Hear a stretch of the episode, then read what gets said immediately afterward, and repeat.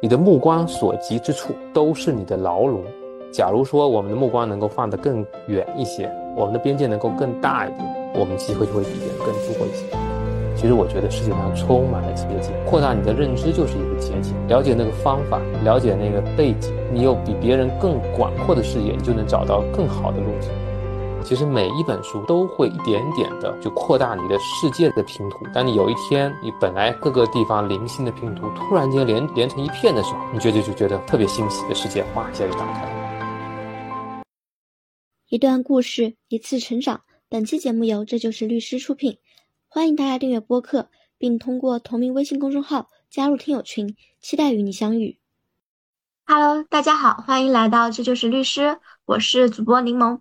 今天这期节目，我们想邀请一位深耕于资本市场、具有灵敏商业嗅觉和多元思维模型的律所合伙人。我们先简单介绍一下本期嘉宾：翁小坚律师，毕业于厦门大学，在从事律师之前，具有证券市场监管、投资银行的多年从业经验。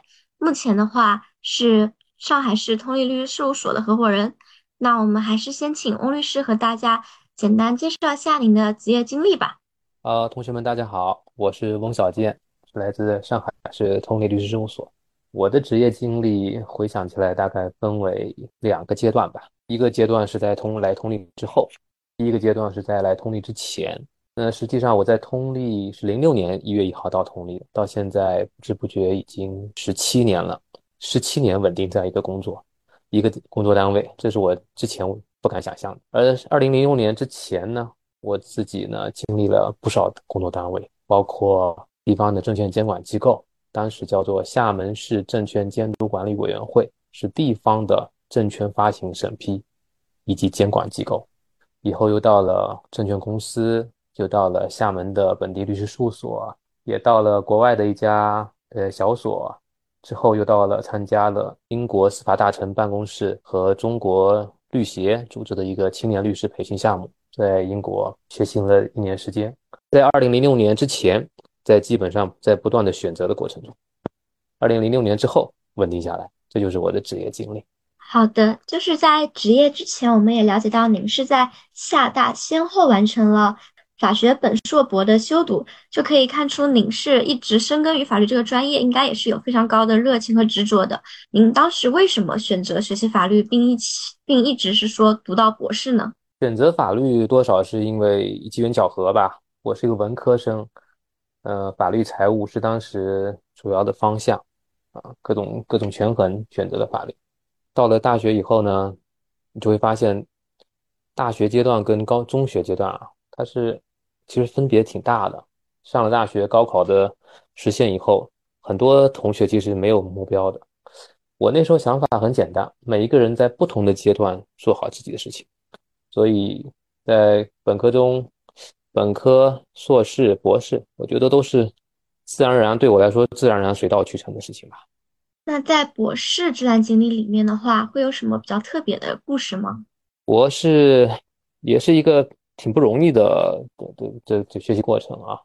博士跟硕士最大的区别就是你要对在某个领域要做深入研究。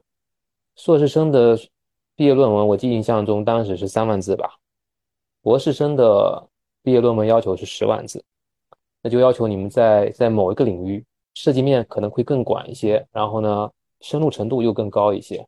你要用花这么大的篇幅去把一件事情讲透。那么博士的论文的要求，在我的我当时受到一篇文章的影响比较大。博士要要注意两个方面，一个是骨髓，一个是皮囊。骨髓是说你要有原创性，你要有独立思考。皮囊呢？你要符合学术规则，文章要有有明确的出处。所以博士论文阶段，这个论文的写作是一个更严格的一个训训练啊。那时候，呃，家庭啊，工作上压力都挺大，但是总体来看还是完成的不错。嗯，因为您本硕博其实在专业领域上还是有一些转换嘛。就为什么最后您选择了在证券资本市场这一个方向呢？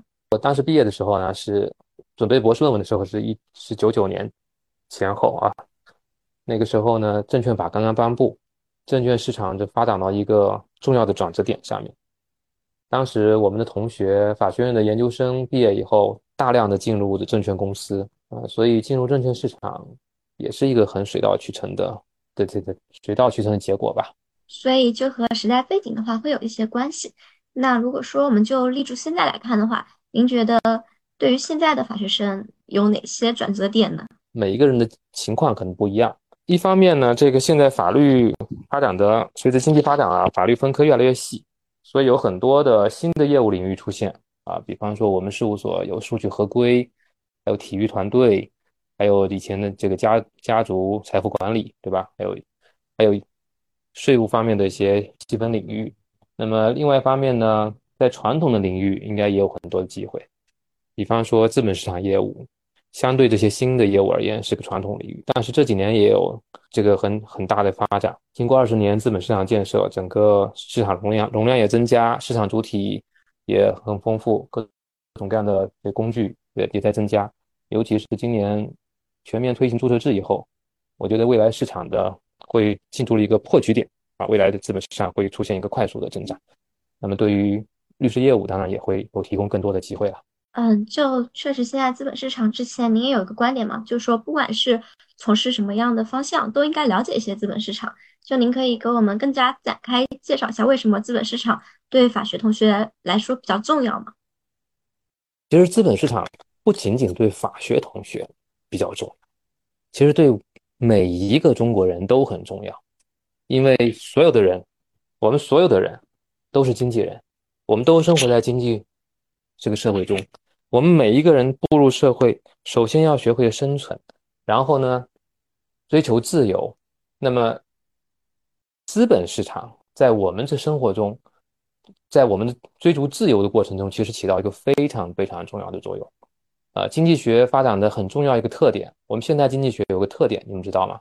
就是在任何一个经济现代经济社会体制中，工资的增长速度远永远赶不上资本和资产增长的速度。所以你要成为一个财这个时代的受益者，你就要学会了解资本市场，利用资本市场。资本市场会跟我们国家的国运，会跟我们命运紧紧的联系在一起。学学习它其中的规律，了解它，了解怎么投资，了解资本市场起起伏伏，你在过程中对你的人生其实有很大的，都很有很大的注意。那么如果如果集中到法律上面，那资本市场就会延伸出更多的相关的法律业务了。企业上市、发行、兼并、收购，还有股权激励基金，对吧？私募基金退出，这些一系列都跟资本市场有关系。所以，无论从工作的角度，无论从生活的角度，或者无论从或或者从更大的这人生的角度，对我们这每所有的人来说，未来的二十年、三十年，或者甚至是后面的半辈子、一辈子，都有很大的关系。是的，就是您自己本身嘛，是从研究生。就开始在资本市场从业了。嗯，那您在进入这个领域之前，您有需要做一些哪些知识类型的储备吗？就比如说，除了法律法律专业之外的。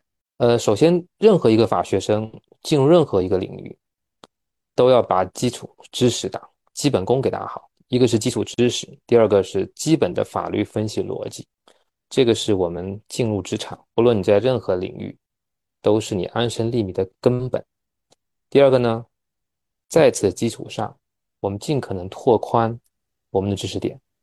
那么，我当时，我们当时是开法律课程，有一门课我觉得特别受益。这门课叫做《法会计学原理》，会计学原理。呃，为什么这门课很重要呢？它让我们在学习法律知识的这个知识的这个这段这个学习时间里面，又有机会去看到别的学科它到底研究什么。会计学原理学完以后，你就具备了自学会计的能力，这就相当于自己又给自己加了一副拐杖，给自己增加了一个工具啊！这个我觉得对于我我们后续从业还是有很大帮助的。不过很可惜，现在很多院校应该没有开设这门课了。那我个人来说，会计学原理对我来说是一个边际收益最大的一门课。嗯，是的。但是现在有非常多的法学同学嘛，他们也会去准备考 CPA。您觉得这一项对从从事资本市场来说是有非常大的帮助的吗？有帮助，有帮助。因为我们观察一个世界，我们跟别人打交道，很重要的一点是语言。法律是一门语言，会计是一门语言，经济学是一门语言，生物学是一门语言。当然，英语也是语言，汉语也是语言。你的语言越多，掌握的越多，你你跟这个世界产生世界产生的连接越多，你就能发挥更多的作用。对，就是我们也了解到嘛，在从事律师职业之前，您也到证券市场监管、投资银行这些，嗯。不是那么法律领域的地方从业过一段时间，就您为什么是最开始选择了在这些领域开始呢？呃，其实那些都是法律领域。你在资本市场，在无论在证券公司还是在证券监管机构，都需要用到法律啊。它可能不是公检法，不是纯粹的法律研究部门，但是这些每一个部门都需都离不开法律的研究。在证券监管机构，你要学习上市公司的上市的初审。然后对上市公司监管，所有的依据都是以公司法、证券法为依据。到了证券公司做投行，那涉及到也涉及到一系列的公司改制、公司上市的一些法律、一系列的法律问题。无论你是学的是财务、法律，你都可以用你的这个专业知识在这里面去贡献价值啊。所以它其实都跟法律相关。对，那您为什么之后就是离开政府机关？是政府机关的。职场环境，证券公司、国企是国企的环境，律师事务所呢，它有它的魅力之处。它每个人其实对于律师来说，其实就是个创业过程。呃，对于每个人的每个人的这个能力锻炼可能更多，符合兴趣吧。而且当时呢，律师事务所在在那个年代还发展的比较，还是在发展早期，所以也有那个时候也有不不少机会。呃，不过这句话可能有些误导啊。其实现在应该说，随着经济发展，律师事务所机会应该越来越多。对，就是刚开始你去进入律所的时候，也会面临一个律所之间的选择嘛。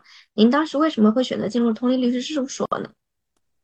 呃，我第一家律师所不是通力律师事务所，我当时在厦门的本地的一家律师事务所工作，那个是厦门市福建省最大的一家律师事务所。那个是福建省的律所呢，大部分还是传统的体制。就是一种松散的合伙型的律师事务所，那么它有它的优点，当然也有它的问题。二零零三、零四的零四零五年吧，我到了参加英国的司法培训，看到了英国的律师事务所怎么发展的。这次培训其实对对打开眼界有很大很大的帮助，它多多少少都改变了我们参加培训的每个人的人生命运。所以从当时从国外回来以后。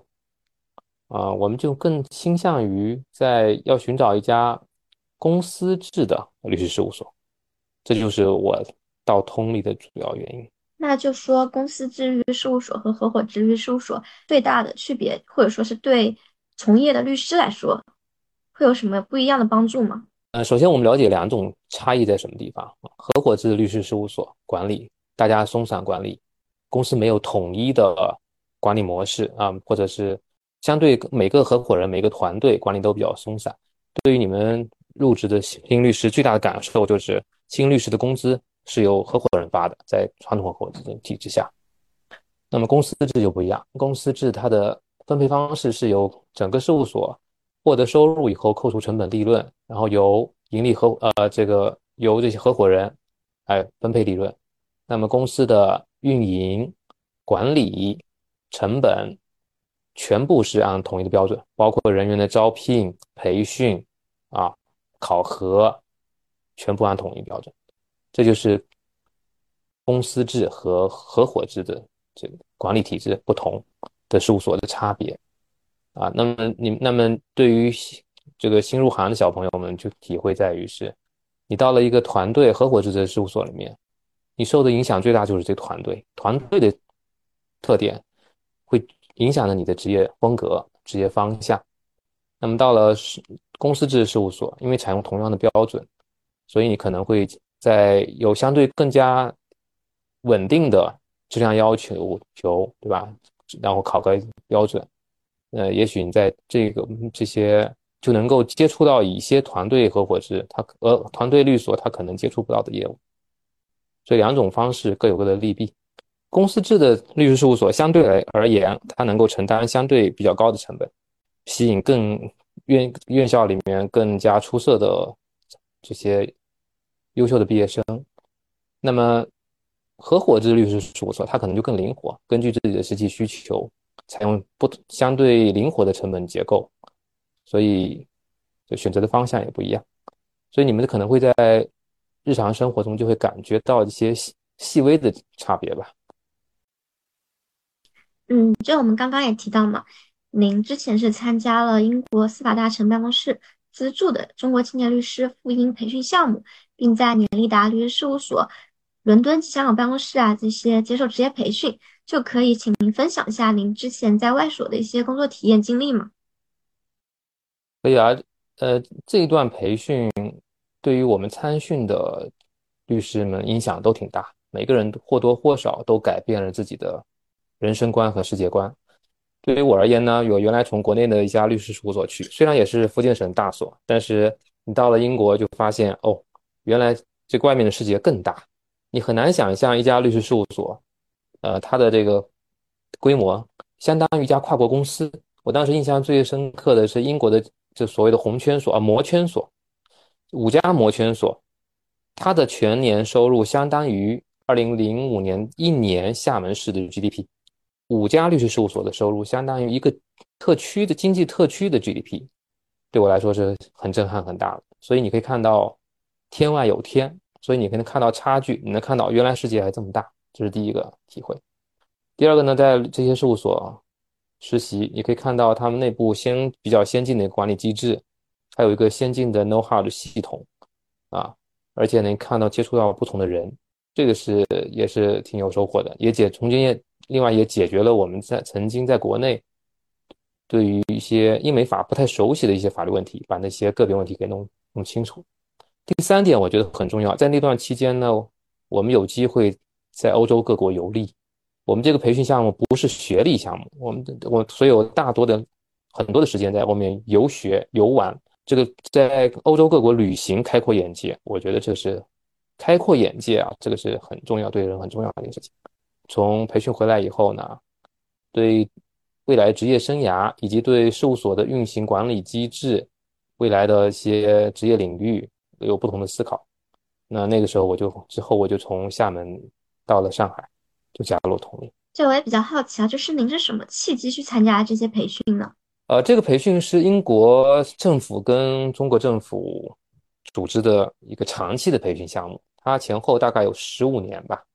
每年选择从这个全国律师律所中选择十五名律师，那由英国的律协或者是司法大臣办公室他来考核筛选。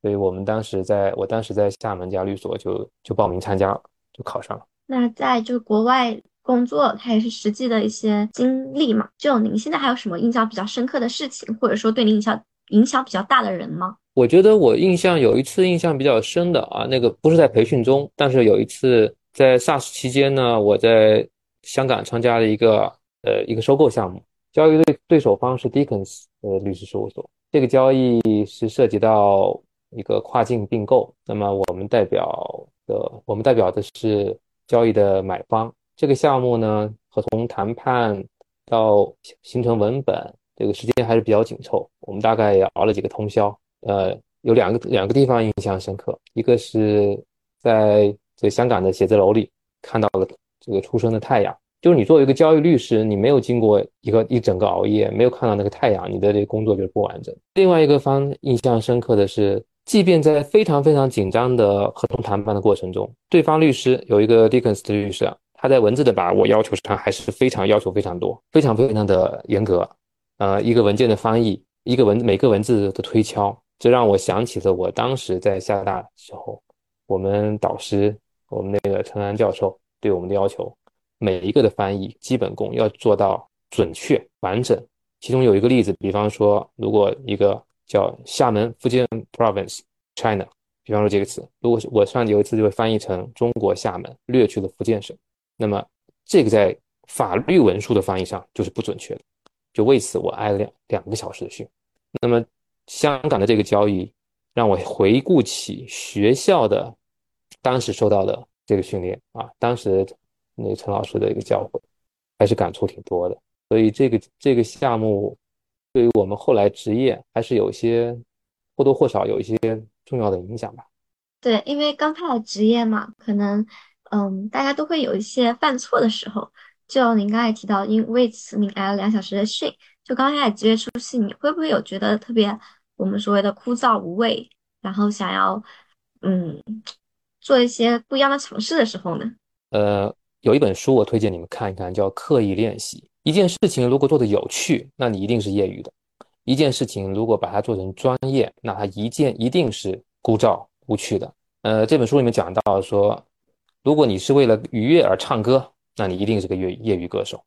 如果你是个专业歌手，那你就要去推敲吐气、音节、音调，不断的去纠正自己。这个过程一定是很枯燥的。所以，任何专业的事情其实都是挺枯燥的，都有一个挺枯燥的过程。你要去慢慢的熬过它，然后慢慢的开始质变。那我们就还是切回到您所在的领域。您觉得资本市场的从业律师他比较重要的品质或者技能是什么呢？我个人觉得。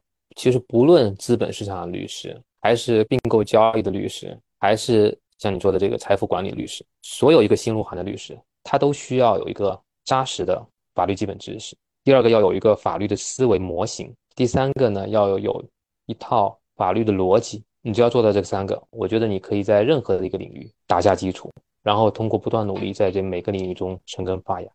您觉得就您提到三点，它会和天赋有一些关系吗？天赋这本书刻意练习，其实可以回答你。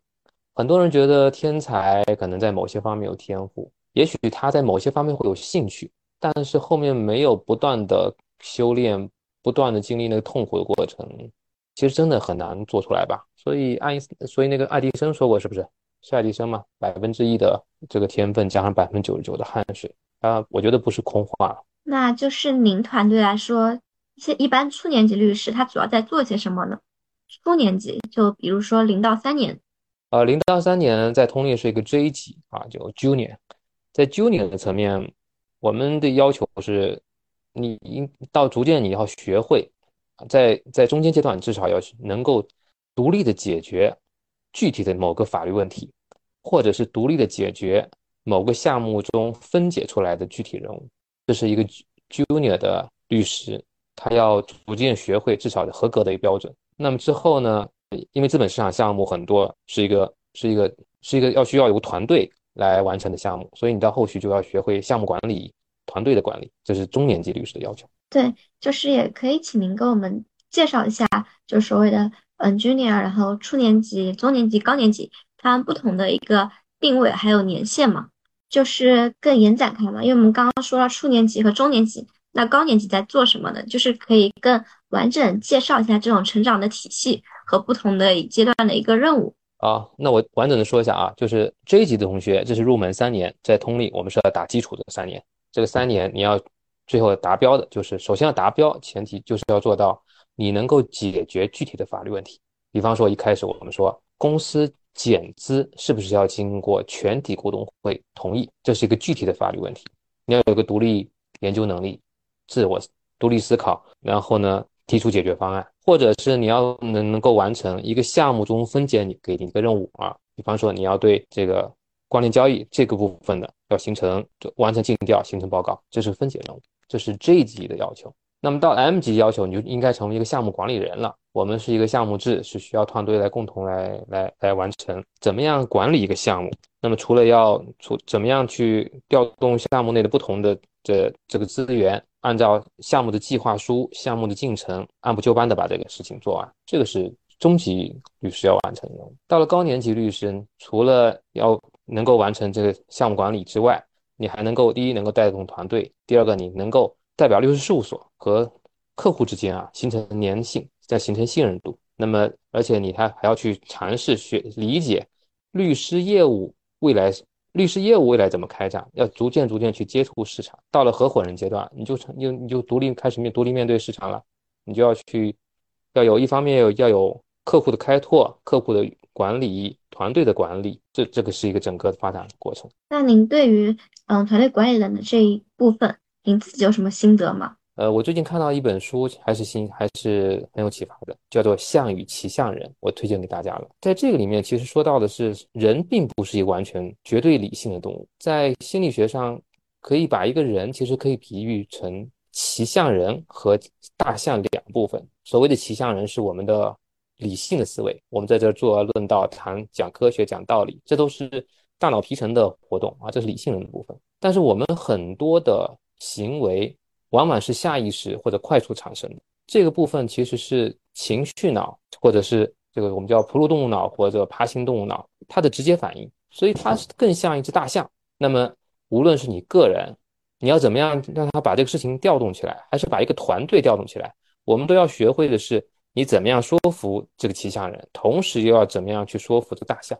所以这里面实际上有很多心理学上的这个因这个因素。但是问题是我们平时在过往的培训过程，过往的这个职业生涯中，都要靠自己去摸索。我们大部分人，我们不了解这个心理学的因素，我们也不知道合适的方法，这就这样就会导致了很多事倍功半的这个效果。所以我们要不断的学习，慢慢拓宽。如果你假如说你了解了原理，掌握一个方法，那么你的效果率可能会提高很多。那就您个人来说，嗯，可以介绍一下你一天的日常工作内容和状态吗？呃，整体来说，我们我们先说通力的这个机制吧。啊，通力的因为是一个项目团队制，所以呢，我们每一个项目都有呃合伙人、高级律师、现场律师，然后 junior 律师参与。每个每个律师在某个项目中就分担不同的角色。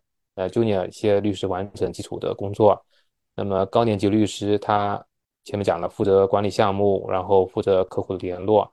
合伙人呢会参与到项目中，呃。帮助首先帮助客户界定问题，提出商业上的思路，然后呢，做好这些风控，参与会议讨论。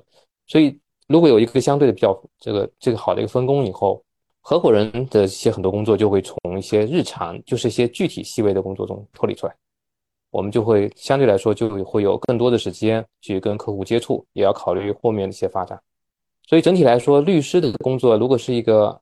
如果是一个，就是从非送业务角角度，我感觉随着你这个业务的发展，合伙人呢应该会有更多的时间来思考吧。啊，这个应该应该是一个比较健康的模式。就合伙人所谓的思考来说，他要考虑的主要是哪些层面的问题呢？就具体而言的话，嗯，首先，你的业务模式是什么业务模式？你的业务模式未来会发生什么样的变化？有哪一些颠覆性的因素可能会对你产生冲击？另外，你的客户在什么地方，对吧？你的你怎么样实现拓客？那么你的团队要怎么维护？你怎么样提升团队的质量？你怎么样去让大家有一个共同的一个都在同都有都有心切，有一个同样的方共同的方向？那你怎么做内部的培训？你怎么样去保证它的业务质量？你怎么样把大家能够？动员起来，这些都是要考虑的。就我们知道，律师事务所的话，律师其实流动率还是蛮大的。您会觉得为什么？嗯，怎么样才能留住人呢？这个其实要辩证的来看啊。一个律师事务所如果人员大量的流失，这说明事务所存在问题。一个事务所如果没有一个人流失，那么这个事务所也存在问题。一个良性的这个组织内部都需要子系统或者小的个体之间不断的优胜劣汰，就子系统的优胜劣汰才是维护母系统能够健康发展的很重要的一个标志。所以我觉得一个好的律师事务所，它应该保持一定的一定的流动流动率，保持一定的优胜劣汰的机制，这样才会整个事务所它才会不断的更新。对，就是在。资本市场里面，它会有很多涉及商业的内容嘛，然后很多时候也是和公司有一些接触，这些过程里面肯定是需要有一些商业商业思维的。您最初的话是怎么培养自己这种敏锐的商业思维？我们知道，可能读书也是一个很好的渠道，那还有其他的一些方法吗？呃，培养商业思维，首先呢，我们要要认识到，律师是解决公司的商业的事务。应该说，律师是利用法律知识来解完成公司的商业目标。法律本身不是目标，它只是一个工具而已。所以，首先要意识到，完成客户的商业目标，解决客户需要的商业问题，这个是律师服务的出发点。当你意识到这个出发点的时候，你就会去有意识的去了解对方的需求是什么。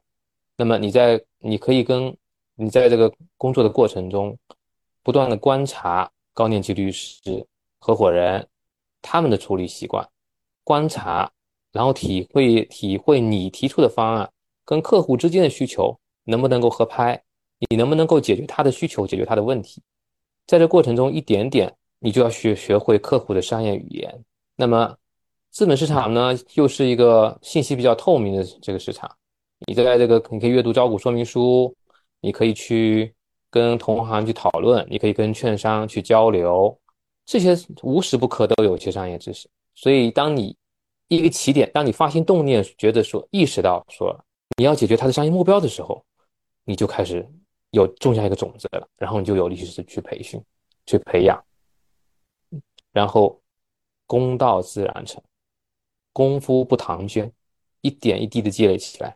就逐渐有商业意识了，但是这个过程也是在不断的学习的过程中啊，你不可能说，哎，我今天这个行业懂，那个行业懂，只要你保持对世界的好奇心，保持对律师业务的好奇心，保持对客户的好奇心，这些商业知识就慢慢慢慢积累起来。那如果说，呃，我现在想要去刻意培养的话，除了说在实践中，还有一些什么其他渠道呢？阅读是很好的一个方式。阅读是其实能够快速的掌握这些一个行业的基础的知识。第二个呢，就是多聊天，跟了解这个行业的人、懂行的人聊天，跟客户聊天，跟券商聊天，他们每个人视角都不太一样，然后多参与讨论呗，多交流啊，这就慢慢慢慢就能打开的呀。然后我们也知道，最近资本市场的话还是有一些变革的嘛。然后比如说 A 股全面注册制。您前段时间有在厦门大学进行一些分享，我们想请您，比如说，嗯，用个五分钟的时间，能不能把你的讲座内容精炼的跟我们分享一下呢？我可以很简短的谈谈我的观点啊。这个全面注册制，这是一个划时代的一个重要的破局点。所谓破局点，就是在。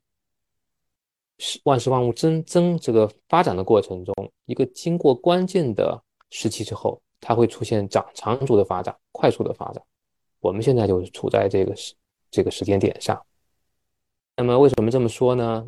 因为一方面，目前的中国证券市场、资本市场正在导向发生了很大的变化。我们现在已经从过去核准制下的构建证券市场要素、保护投资者。利益已经转向了要创新驱动发展、证券市场升级这两个导向上。这两个因素呢，正是国家发展的很重要的两个一个两个环节。那么，从证券市场推行的一系列改革，包括注册制，包括退市常态化，啊，包括这个提升证券市场的一些责任。包括多层次资本市场体系的建立，这一系列的方面都体现了之前说的这个重大导向变化啊。这个在两千年前后的审批制过渡到核准制类似，这次从核准制过渡到注册制，会导致证券市场整个新生命生态啊，逐渐逐渐发这个出现颠覆性的这个创新，颠覆性的变化。所以现在是一个是一个关键点。对，现在网上也会说，可能未来公司上市会更容易了。这个带来改变是真实的吗？从我们的研究上看，我觉得可能是一个误解。市场上现在传闻的说法是，注册制之后门槛更低了，但实际上注册制中国式的注册制其实是一个执行新标准的审核制度，所以它的特点是。它的审核机制发生了变化，审核标准发生了变化，所以它的门槛对于不同的行业、不同的企业而言，门槛是抬高还是变还是降低，是有差别的。对于创新类的企业，对于科技类的企业，我们门槛逐渐多样化了。原来不可能上市的科技型企业，现在因为门槛多样化，有了上市的机会。但对于很多传统的行业，尤其是中小传统企业，那么它逐渐逐渐资本市场的门对它关上，所以从这个门槛变化的情况来看，也不能简单的说变得更容易了。另外一方面呢，从实际审核的效果来看，对于企业业务真实性的审核越来越高了。那么从过去三年的审核效果来看，整体的否决率、实际的过会率只有百分之六十五上下。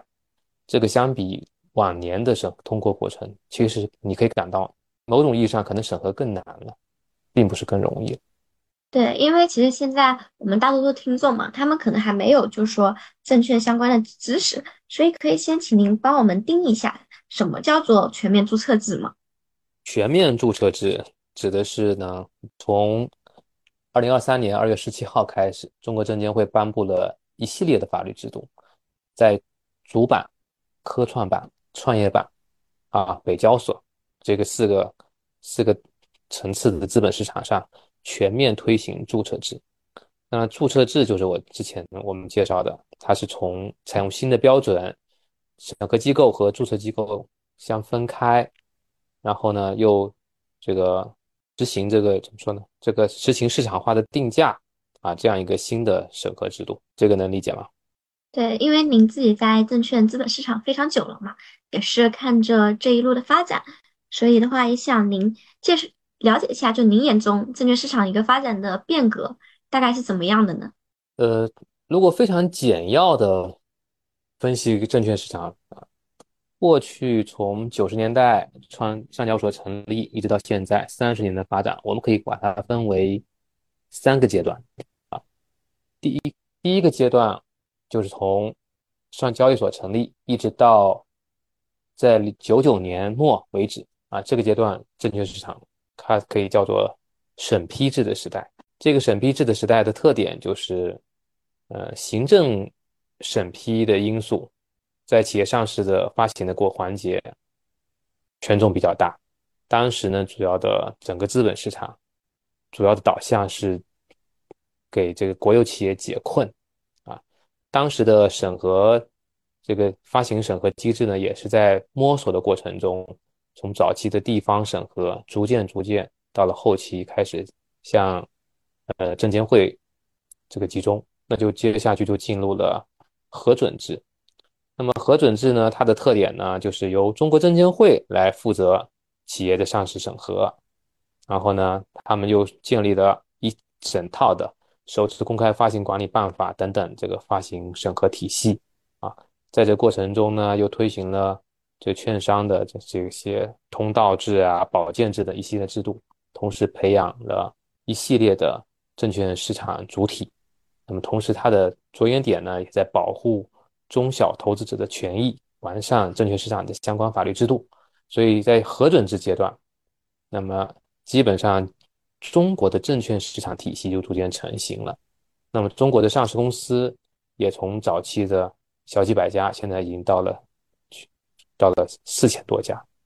那么从一八年十一月，习大大在这个全国进博会上提出科创板实行注册制之后，我们就进入了。注册制的试点阶段，试点先从科创板开始，接下去到了创业板，然后北交所。那么这三个板块呢，都是新兴的，相对来说比较新的板块。科创板和北交所是最新的，创业板是零九年成立的，也是相对比较新的板块。那么这三个板块注册制推行一段时间后，这个注册制就推行到主板。主板呢，主要是深深交所和上交所的传统大型企业啊，所在的板块。它的市值在整个证券市场体系中是最大的，所以叫主板。所以这次实际上就从二月份开始啊，就明确宣布注册制推行推广到主板。这样的话，我们全这个完整个证券市场多层次的板块都实现了注册制啊，这就是整证券市场发展的整体的过程。对，就现在我们大家经常会说到底层逻辑嘛，就您觉得它这些？演变一些关键节点，它的底层逻辑是什么呢？我觉得证券市场的发展吧，它的制度创设、它的演变模式都要实际上首先都是跟国家经济整个国家经济的发展也是相关的啊。那么从审批制到审批制阶段，是通过引入资本资本向国企聚集，来满足解国企解困的这需求啊，让国有企业摆脱困境。那么接下去就到了资本市场的建设阶段。前面说它的导向是完善证券市场的基本要素，对吧？那么建立一个中小投资者的保护机制，它的导这个基本导向就是整个资本这个配市场的配置机制能够形成。到了注册制阶段，那就是资产资本的配置机制要提升了，要升级了。它的这基础的逻辑是什么呢？它的基础逻辑就是，当你国家经历的前期的发展以后，我更要有要有需要把资源、资金和科技发展结合在一起，这个是我们国家经济发展的的很重要的一个推动力。你可以回顾英国、荷兰、美国这些世界主导国家的发展历程。每一个国家都是在科技和资本相结合的共同推动下啊，推动的国力增长。我们现在也走到了这一步。您提到科技的话，嗯，你觉得当下来说有什么科技是对我们生活改变比较大的吗？比如说我们最近出的 ChatGPT，您觉得对律师行业会有什么样的影响呢？嗯，ChatGPT 是个新生事物吧？这个它人工智能目前在语音。以及为了视觉跟各个方面，其实都会都进展的挺快。Chat Chat GPT 呢，它本身是个原创创作性的，对吧？嗯你可以啊，可以，你可以看到现在已经在一些创意的这些领域，人工智能智能的发展不亚于不亚于我们啊，这个人工智能发展已经不亚于我们普通人了。这个方面可能就会在某些领域上形成的形成一些冲击吧。当然，任何事情是进化的，进化的过程就意味着适者生存。一部分一个一新的行业冒出来了，它如果存续，它如果适应，它就存续下去，就发展起来；不适应就淘汰。所以未来发展，它既有确这个模糊的确定性，又有很大的不确定性。我们可以预料的是，人工智能在这些传统对我们的这个这个人类的这些职业的啊这个变更，一定会会起到一些作用。但是哪一些行业会冲击的更快？什么时间点上会出现突发性的这个挑战？这个就很难预料了。所以我们要还是抱着好奇心，抱着对于未来不可知这样一个认知，我们边走边看。但很重要的是，我们要有一个意识，总有一天可能我们很多工作会被颠覆掉，我们就要考虑我们的出路在什么地方。对，就是嗯。目前我看有一些摩圈所，比如说它安理国际，它已经是和 OpenAI 合作了，然后其实是把这个科技啊，更多的是助力律师的工作，比如说把一些底稿的事情可能都交给这个科技来完成了。嗯，这个对于我想呢，这人工智能可能相对来说短期内难以颠覆的是人与人之间的沟通，但是。抛开人与人之间沟通的因素的那部分工作，可能会被更快的替代吧，这是我的猜想。对，这网上还有一个段子嘛，就是说 他没有办法替代人的作用，是因为他没有办法替人背锅。确实，确实也是一个，确实也是大问题。前两天我看到一个，就是智能汽车叫做无人驾驶的发展。无人驾驶能够发展到什么程度，就需要解决我们一个很大的法律问题：无人驾驶车撞人以后，到底是谁的责任？是科技公司的责任，还是车主的责任？所以它制约它的可能是法律问题、伦理问题，它还不完全是单纯的科技问题。所以很多很多方面的因素会交织在一起。如果说，嗯，我现在是一个学生身份，我未来就是想要进入到。这个领域里面来成为一个资本市场的律师，您觉得我现在可以做哪些准备呢？我觉得，从我个人的角度来看，我觉得首先要把法律的基本功给打好。那么，资本市场尤其重要的公司法，这是资本市场业务中最最重要的一部法规，一定要把它吃透。证券法同样也是资本市场业务的一个基石，要给它吃透。了解了资本这个基础知识之后，还要慢慢的形成你的法律思思维的模型啊，有一套法律分析的这个逻辑。在这一方面，只要这基础打好，你能够运用你的法律知识、法律工具来解决具体法律问题，这个进入任何领域，包括资本市场，那都是都是都是需要的。那么资本市场还有个好处呢，就是呢，它可以接触到不同类型的企业啊。我们因为资本企业上市并购。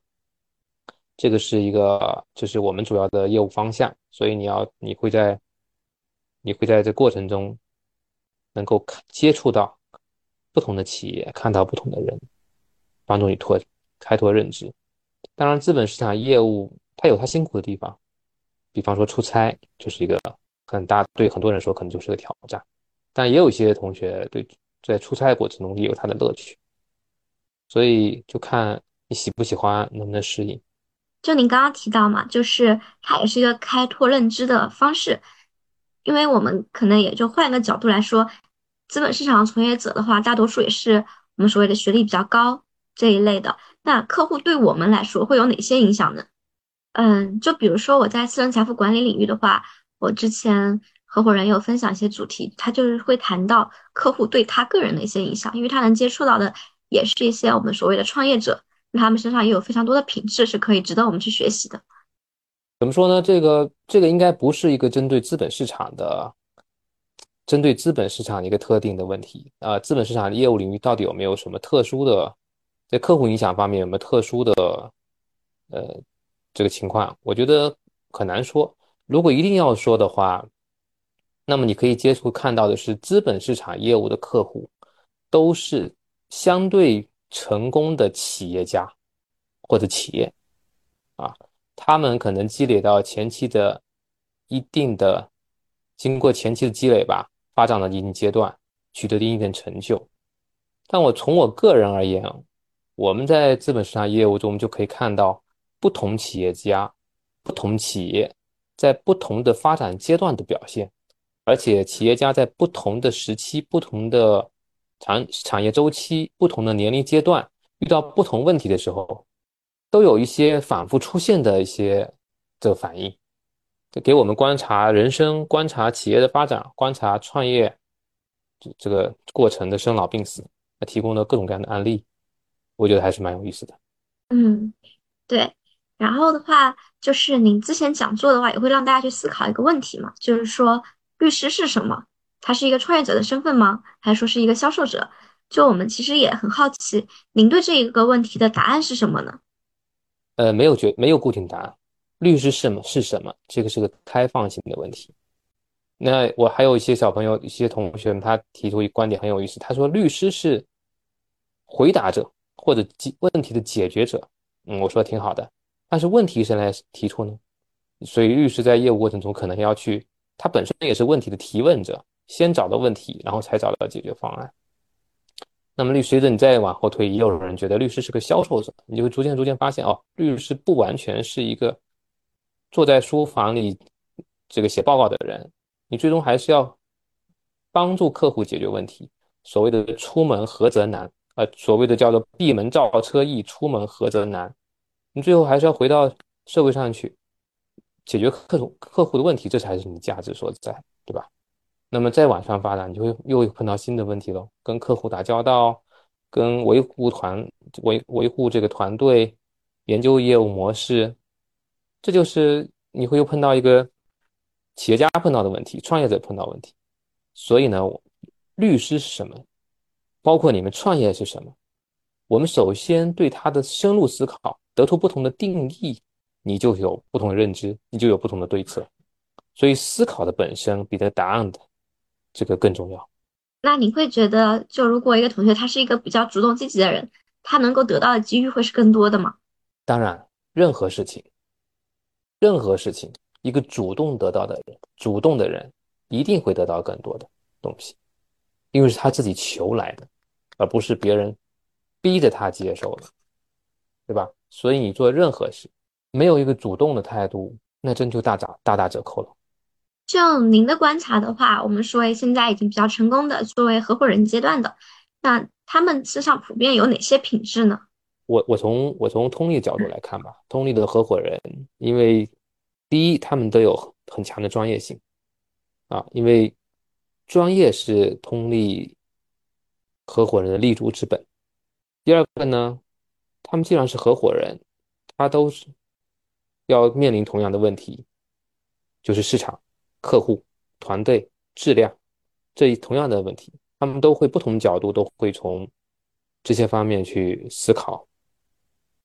第三个呢，相对而言，通力的合伙人应该有类似的价值观吧，因为公司制与这个一般的松散的合伙体制又不太一样，所以你没有这个共同价值观也很难走到一块儿。但是通力的合伙人这个群这个群体呢，在整个律师的体制中也是少数的一部分，因为中国的有。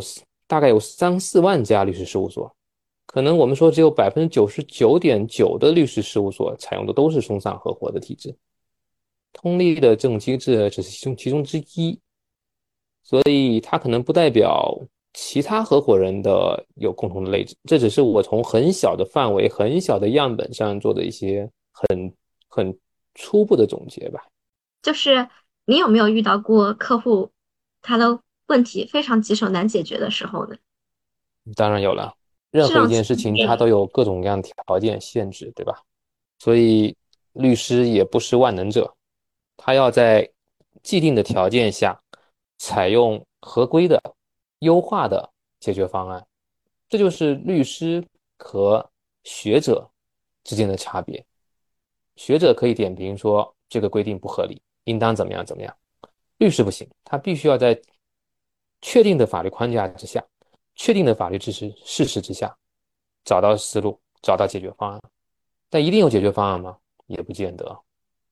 但是如果你能够在这个过程中找到方案，那就是你的占价值了。那如果没有解决方案，那也提供了一种一种价值，至少帮助客户穷尽了他能够穷尽的这些方法。是的。就是我前段时间就看到《纳瓦尔宝典》里面有一个观点嘛，就是说写作的话还是啊一个比较好的一个杠杆，就是你可以通过输出，然后像现在还有建自媒体，它就是更大的一个杠杆，可以让更多人去认识你。所以你会觉得，就从青年律师角度来说，多写，然后多建立一些自己的个媒自媒体账号的话，是会有帮助的吗？多写多说，这个。都是在我看来啊，都是叫超能力。所谓超能力，就是超越具体的领域、具体行业这些的基础能力。你不论在任何行业中，无论你是不是从事律师业务，你都需要有一个表达能力和笔头能力。它能成为一种杠杆，它也能够成为一种生产力，很重要，很重要。因为你在这个过程中。把它写出来，把它表达出来，它本身就是一个学习的过程。你你听过费曼学习法吧？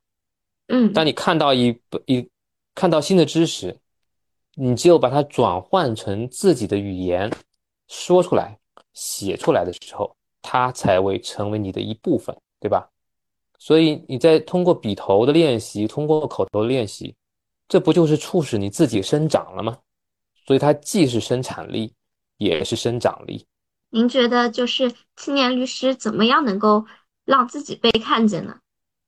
现在，嗯，毕竟律师这个行业虽然是相当发展了，但是确实更多的所谓好的资源啊，可能是被一些头部的律师给带走了。那青年律师他可能需要寻找自己的破局点。我觉得青年律师想让自己被看见，其实只要抓住一点就好了。这点是什么呢？就是你真正的。希望自己被看见，就前面你刚才说的，很多人觉得，因为前面有老律师，有其他有什么什么机会，现在机会很渺茫。在他说这句话的时候，他的潜意识里面，他给自己不被看见找到一个理由。当你下定决心被人看见的时候，你就一定能找到方法。当你觉得自己没有机会被看见了时候，你给自己提供了一个逃避的理由。这就是回到前面说的，主动是决定一切的起点。那就您观察而言，比如说现在有一个青年律师被你看见，他是用什么方式让你觉得会有一些侧目相看呢？或者或或者说觉得他未来应该会发展的不错呢？我们在工作的过程中，其实很容易能够看到一个人的能力的。他的前面说的他的表达能力，他的口头、笔头。他的思维方式，他能不能够快速的去抓住要点？他能不能能够快速的去分辨出问题，最后形成通过你的知识、你的逻辑，最后形成一个有效的一个结论。当你做到这些基本功，你有了这些基本功以后，你就可以被人看见。这就是。另外呢，你的你在过程中主动性，你是一个被动的接受者，你还是一个去主动探索的人，这也是能够被够被看见啊。所以呢，你要被人看见，首先自己给做好，然后呢再去寻找被人看见的方式，对吧？嗯，对，就是有没有什么故事能够让大家更直观的体会到这其中的一些区别呢？我举个例子吧。我有一次吧，我们有一次有个小同学，我们平常都在说，我们平常都在说我们要增加主动性，啊，每个人都觉得，嗯，对，应该主动，但是主动完了以后呢，每次开完会以后就没了下文了。有一回呢，我们做了一个练习，把这个练习就布置给这些小朋友们。那么其中有一个小朋友呢，他答题答好了这个练习之后。然后呢，他自己思考答完练习之后，他把这个作业交到我这，然后告诉我说：“温律师，他说这是我的思考的结果。那么你能不能把你对这个大问题的答案，你发送给客户的问题答案，能发给我让我比较一下？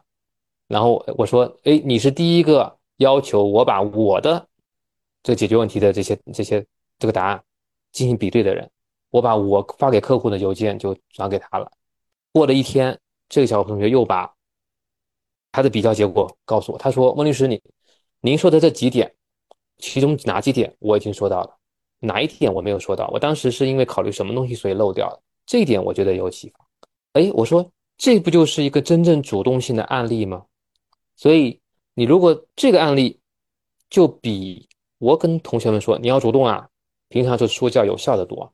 所以我把这个案例我就。”转给了其他同学，我看说看看，这就是一个主动的的例子。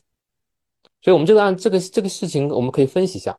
第一，怎么样被看见？首先，你做到了，你做到的比别人做的更好，或者别人没有想到的部分，你想到了，那这就是你有有机会被看见。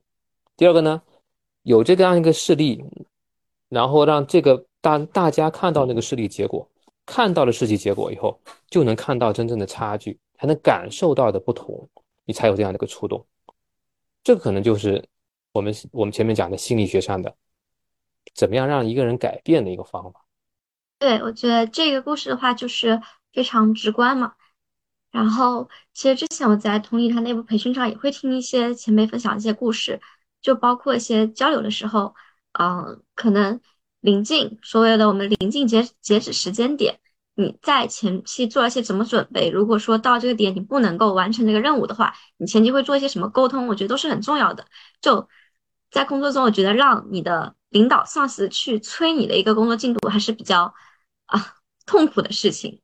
对工作任务进展的话，可能很多同学他们没有这个概念和意识。这个我们做项目时间表很重要。那你在这过程中体会到你被人催促。或者你因为你的拖沓导致整个项目受到影响，这时候你就会发现啊，怎么样能够跟上那个节奏就很重要了。所以你去看见它，感受它，然后去调整自己。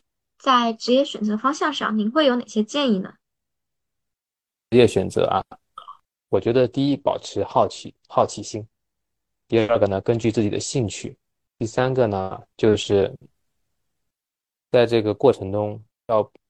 不断的学习，然后看自己能够进化什么地方。如果你有一个大致的规划，当然好；如果没有，那你就让自己去进化。所谓进化呢，就是一方面遗传，一方面变异，一方面学习，一方面去创新，慢慢慢慢看能走到什么地方。就是我们了解到资本市场的话，它工作压力还是比较大的，就比如说出差啊、熬夜啊会比较多。那实际情况会是这样吗？我觉得是应该是的。不过其他行业、不过领域不是也挺多的嘛？只不过是其他领域可能出差少一些。目前的工作强度大家都挺辛苦的。就出差的话，您一天最多出过几次差呢？最多最多的四个地方，从 A 地出发到 B 地开个会，然后经过 C 地到，然后经过 C 地，然后到 D 去开个会，最后再回来。那就这一天，基本上很多时候是在路途上。对，你就可以看到，你就可以看到一天你就有四个地方的行程。可能刚毕业时候还行，但未来组组建了家庭的话，它会不会影响到一些家庭所谓的在一起的时间、一些幸福感呢？什么是幸福感呢？就是首先要弄清楚什么是幸福感。那么出差跟幸福感之间有什么样的逻辑的连接？这都是挺大的一个课题，尤其是幸福感。你的幸福感是什么呢？有人说工作要生活的平衡。但是工作和生活它属于跷跷板的两头嘛，它们之间是一个同类的关系，同类同级别的不同类型关系嘛，还是一个包含关系？这些都值得思考。所以出差会不会影响幸福？不同的人有不同的答案。但这就就像一个这份工作会不会影响幸福一样，对吧？没有标准，它只有立场，没有没有标准答案。是的，但确实是我感觉啊，很多同学他们都会考虑到出差这一点，因为他们可能会觉得，嗯，会影响之后。刚开始还行，但你说组建家庭之后的话，还是会有一些顾虑的。这是一个人之常情。但是呢，嗯，当我们当一件事情在我们触手可及的范围之外的时候，你对它大多是出于印象、想象。大多是是由于多巴胺的这种驱动，你只有到深入其中去，你才会能体会到到底是怎么回事。所以也有有的同学会觉得，刚开始觉得出差没什么问题，出差多了就发现似乎难以承受。也有的同学开始的时候有心有心里有准备，觉得出差感觉好困难，但但是出差多了以后，哎，发现其实也挺容易适应，所以因人而异吧。嗯，那我们再回到我们青年这个事业来说，您觉得您目前团队招募同学的一个标准是什么呢？呃，我先澄清一下，就是通力是一家公司制律师事务所啊，所以通力的招聘工作都是由全所统一招聘，我们不存在单独的团队招聘。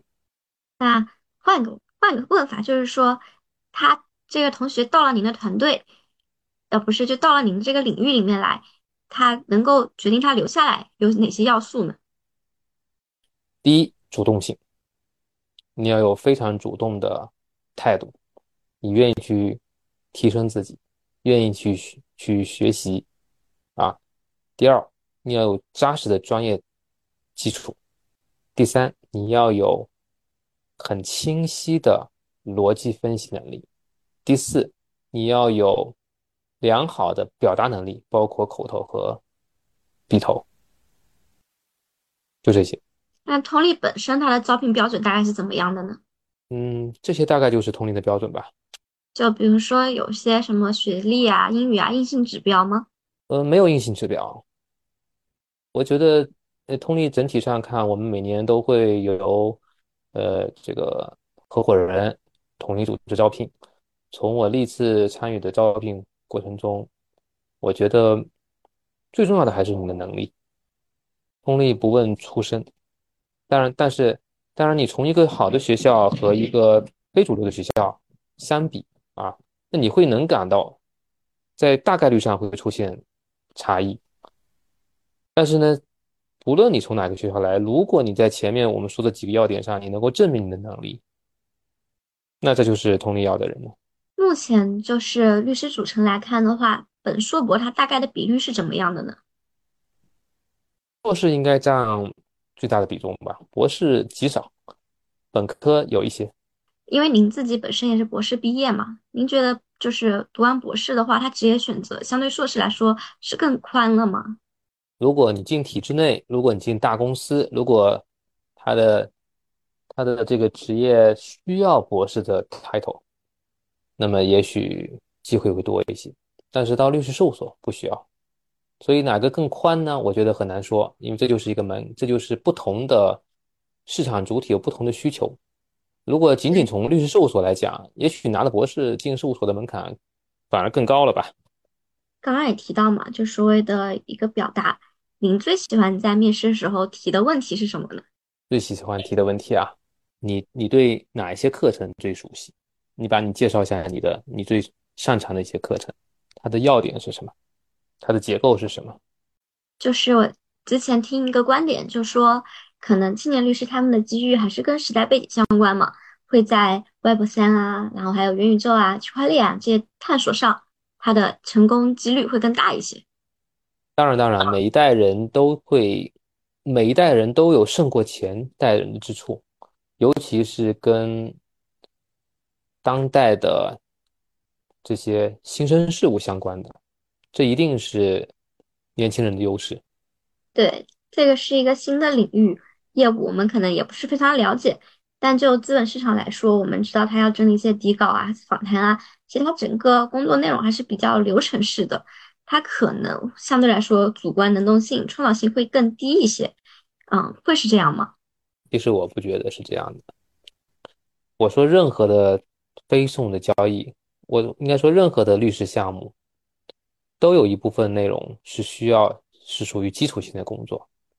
在基础性的工作过程中，律师要锻炼什么呢？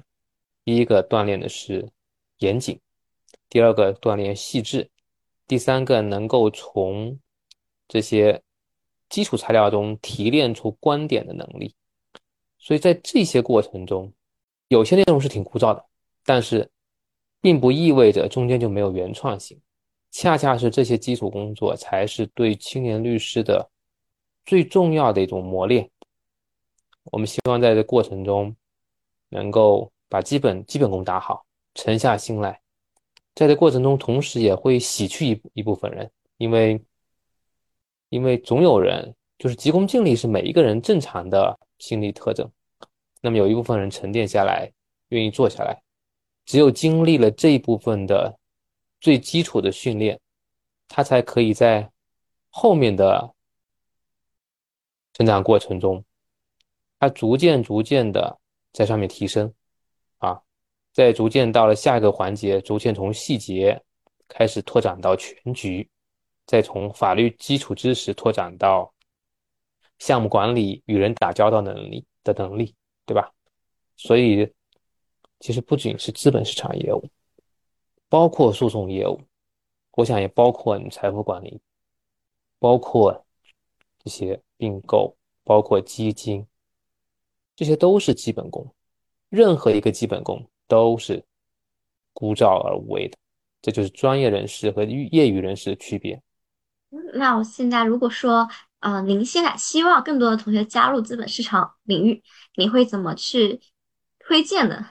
资本市场这是一个快速发展的一个一个一个节点，我相信未来十年、二十年之后。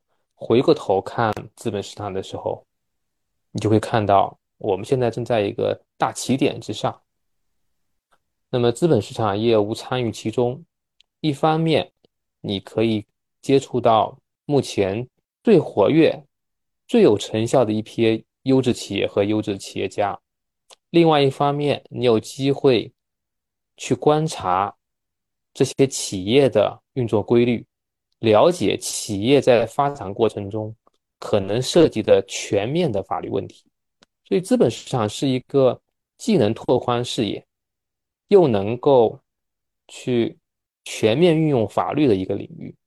啊，同时呢，资本市场，你身在资本市场这个业务中，你有机会去了解资本市场，让资本市场的这个发展成为我们人自己人生发展的一部分的助力。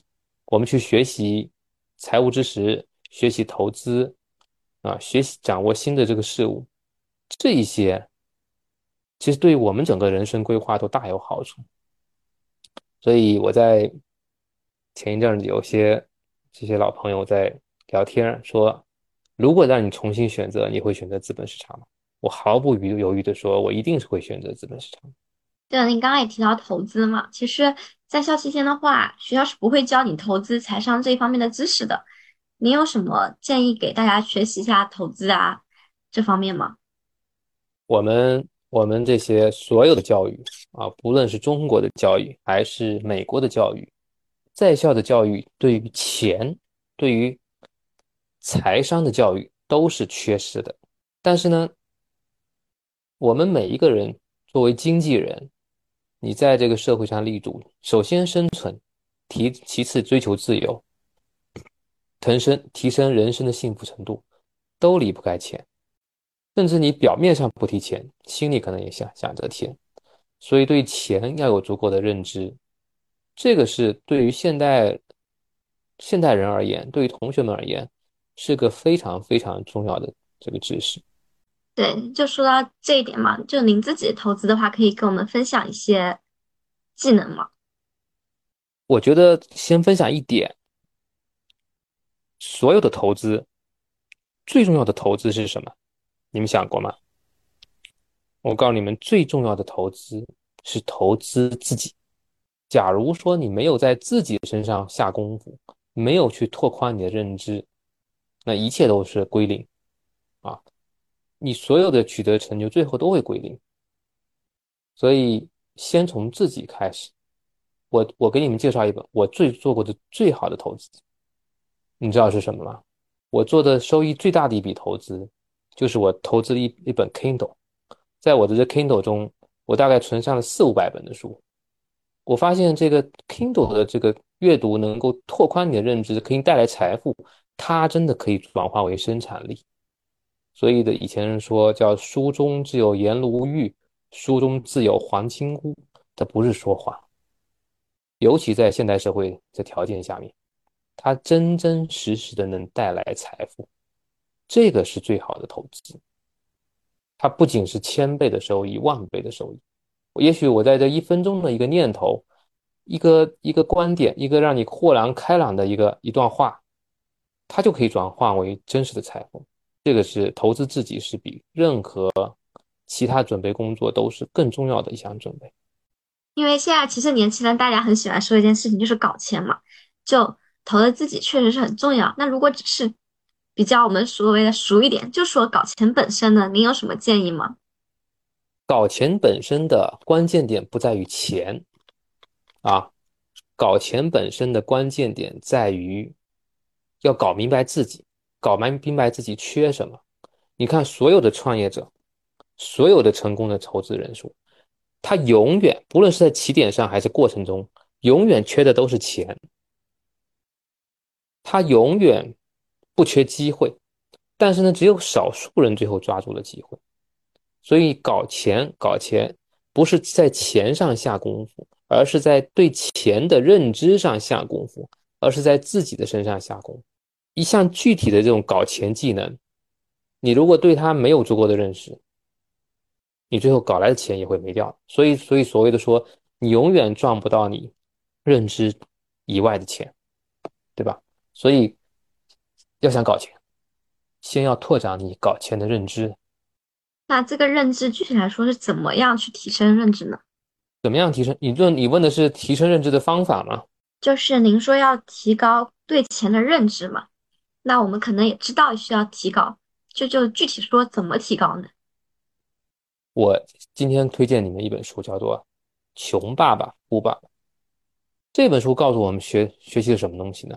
这本书就告诉你，穷人的认知和富人的认知，他们几乎截然不同。对于同一件事情，穷人的这个思维方式和富人的思维方式。完全不同。比方说，穷人会觉得富人是最贪婪的，资本是最是最罪恶的。但是从富人角度认为说，穷人才是贪婪的。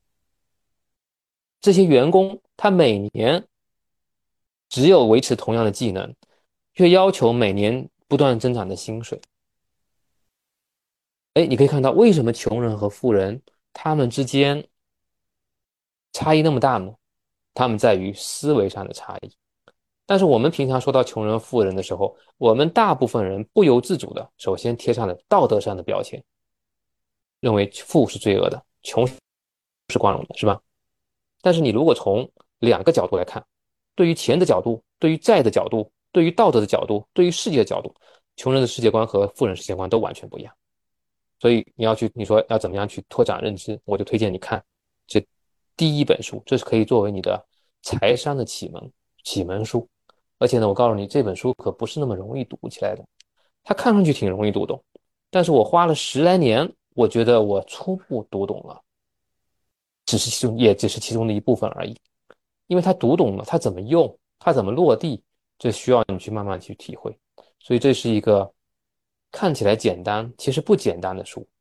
它真的会改变你的世界观和财富观，也因此而改变你的人生观。对这本书我也有看过嘛，就我印象很深刻的就是，啊，里面的小朋友去问这个富爸爸怎么赚钱，但其实很少人，包括富爸爸的嗯所谓的员工，他们都不会去问这个问题。那如果说我们现在就只是向您提个问，就是您是怎么赚到钱的呢？我们想听听您的回答。这本书告诉我们一个什么呢？怎么样挣挣到钱？最重要的是什么？你觉得？我觉得它可以就是说回到我们刚刚说的对钱的认知，但它其实挺难落实下去。怎么去拆解这个认知？我举我举我举个例子吧，比方说这里面提到几个概念啊，什么叫财务自由？它的概念跟别的别的概念是不一样的。我经常听到朋友说啊，我今天赚了一个亿，或者我今天赚了几千万，我可以谈倒不干了，这就财务自由。这是多绝大多数人对财务自由的理解。当你达到某个数字的时候，你就可以躺倒不干了。他把绝对数作为财务自由自由的门槛，而《穷爸爸富爸爸》这这套书就告诉你说，财务自由关键不是那个数字啊，关键是你的盈利模式啊。什么叫盈利模式？我们同学们去选择一个单位，我们大多数人选择一个单位，觉得哎，这个单位的工资高，这就是个好单位。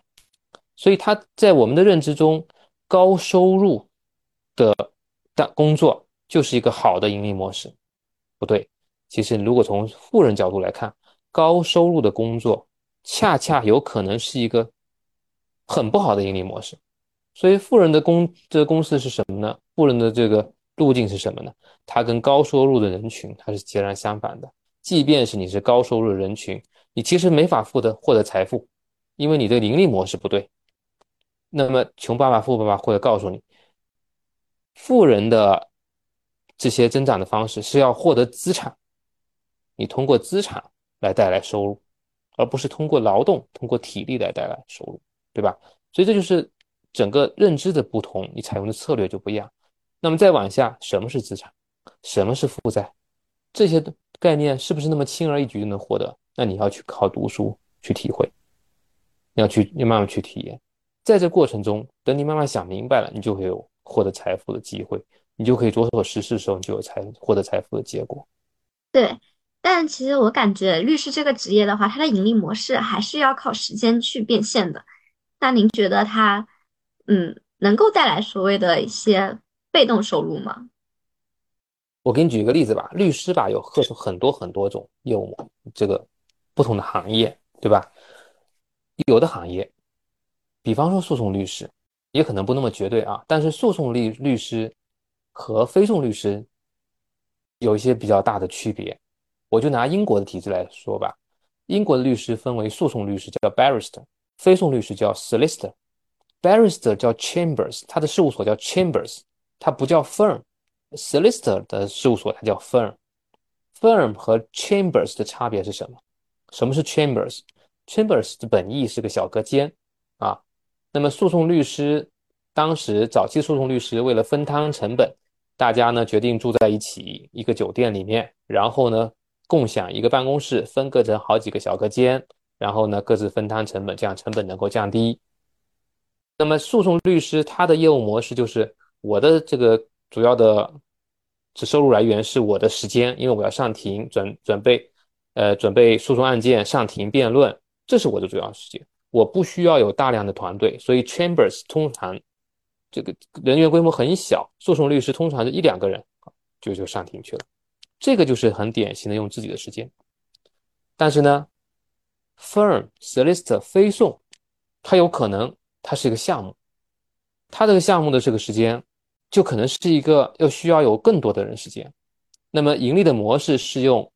更多人的时间来做一个项目，叫做 OTP（Other People's Time），用别人的时间来来来做这方业务。哎，你会发现，某一些非讼律师的业务，它就成了一个系统，因为有一个团队在运作。那么非讼业务之间，你可能每一个项目的特点也不一样，有的项目是非标的，你需要有这个具体的像咨询团队，你要对这个企业做出诊断。但也有些项目，它可能是一个更多的是标准业务。标准业务，我就可能可以成为一个工业化的生产方式。我就有标准的产品、标准的、标准的这些、这些、这个、这个是标准的内容。然后呢，我就可以大量的复制。我这样子，这过程中，我追求的不是利润率，而是追求的增长。这就是杜邦这个这个公式里面不同的业务模式，有的是要追求高利润率。低周转率，有的是追求高周转率、低利润率。你看，在追求高周转率这些项目上，它就开始像个工厂了，它就像个企业了。所以呢，律师到底是什么？他的什么样业务模式？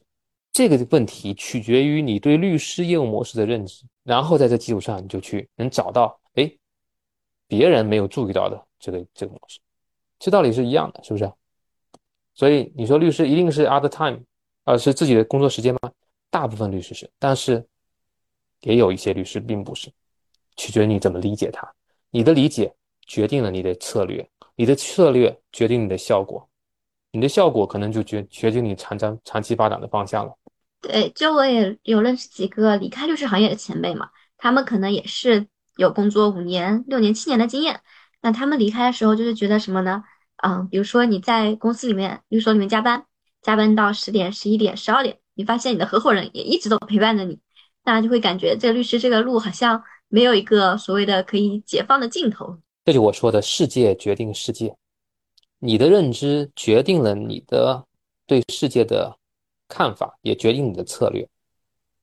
你看到的并不是全，就是不并不是全部，但关键你有没有意识到，你和真实世界的差距在什么地方？你的策略上有没有可以修正的地方？就是你看到的这些局限性，也许别人已经解决了。你以为这就是律师的全部的时候，也许别人已经另有方案了。所以拓宽我们的认知很重要。您目前看到了什么其他的方案呢？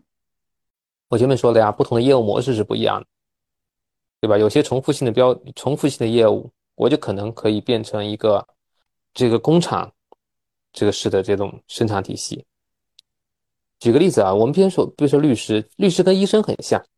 你觉得中医和西医的差异在哪里？中医、西医和他们的理论体系不一样，基础知识也不一样。但是中医和西医目前为止最大的差异在于他们的生产组织方式不一样。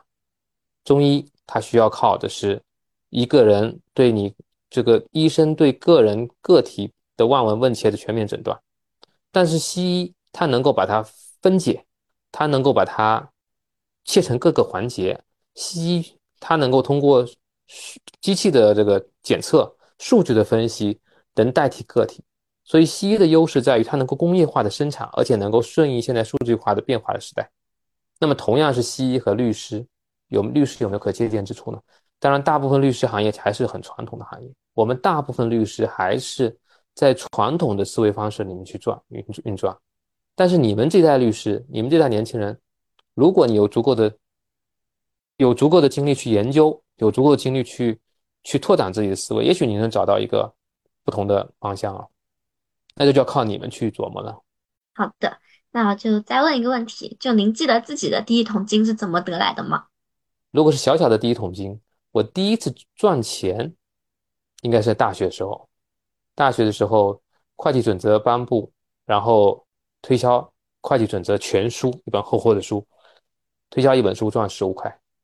那时候十五块还是挺大的一笔收入，我们全整个月的整个月的生活费也可能就在八十块左右，那个算是我小小的第一桶金。就是第一桶金的话，它还是一个属于一个销售性质的来源。对，那是劳务，更多的是一个劳务性质，推销赚佣金。那我就再问一个具体的问题啊，就是比如说去年很多同学他买基金，但结果不是很好，那您觉得对理财产品有什么具体的配置建议吗？就是他们的收益可能都是一个负增长的状态，就比如说从十点来看，您对一个理财产品会有什么选择呢？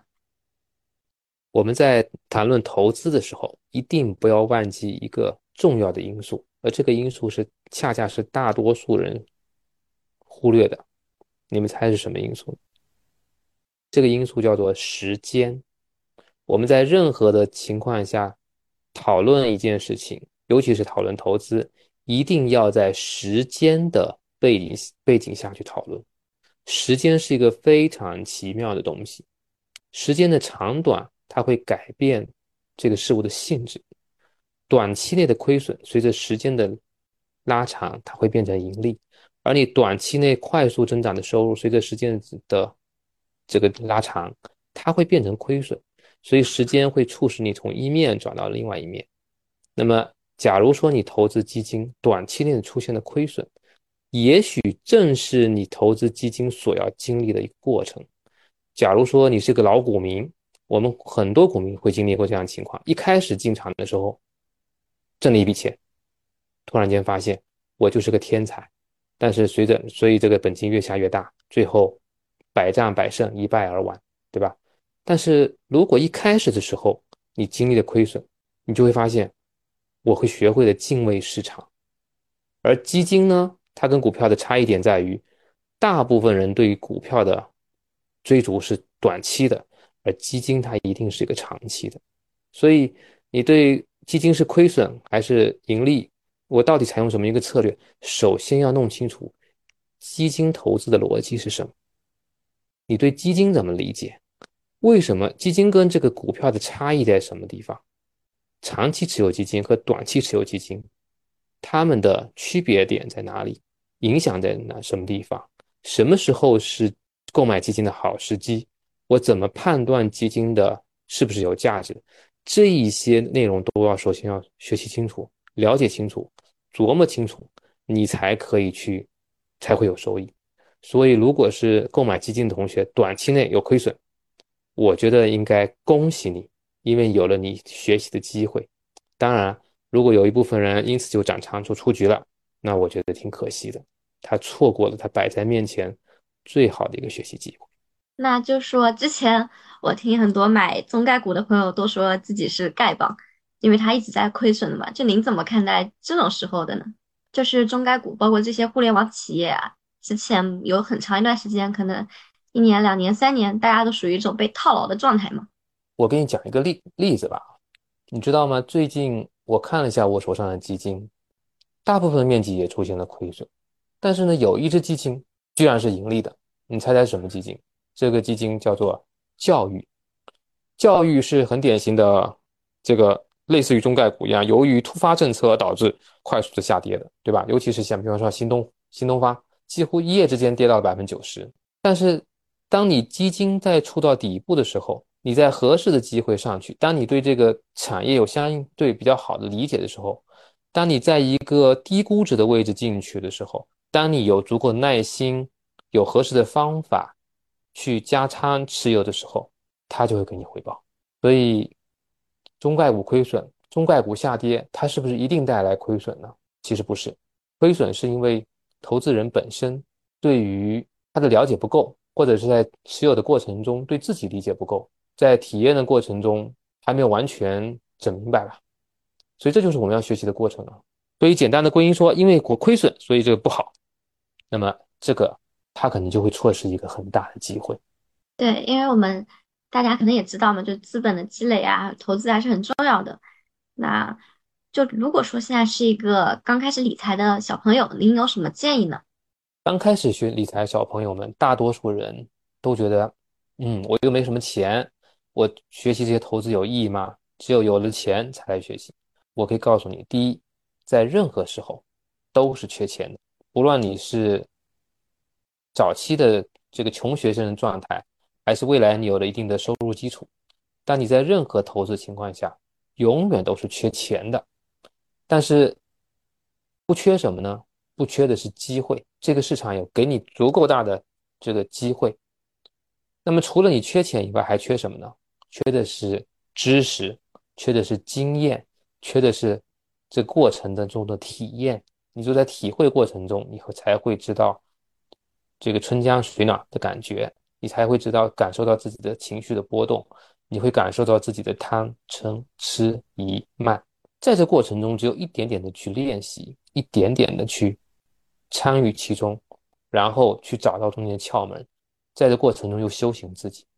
所以给小朋友们的体这个体会：第一，要尽可能早的去学习，开始学习投资，尤其是基金的投资；第二个，拿出更多的精力，又保持高度的好奇，去研究它，掌握它。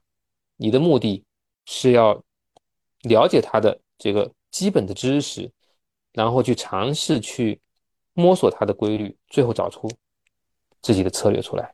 第三个呢，如果你早期经历了亏损，那这是一个很好很好的事情。假如你因此就放弃掉了，那真的是最大的遗憾。如果你早期经历了盈利，那你要特别特别小心。你在你在这个资本市场上，你是最能够体会。阴阳相互转换，这是一个场所，所以其中大有可为啊。对，就您说学投资嘛，就刚刚您也推荐了《穷爸爸富爸爸》这本书，那还有什么渠道去学习投资？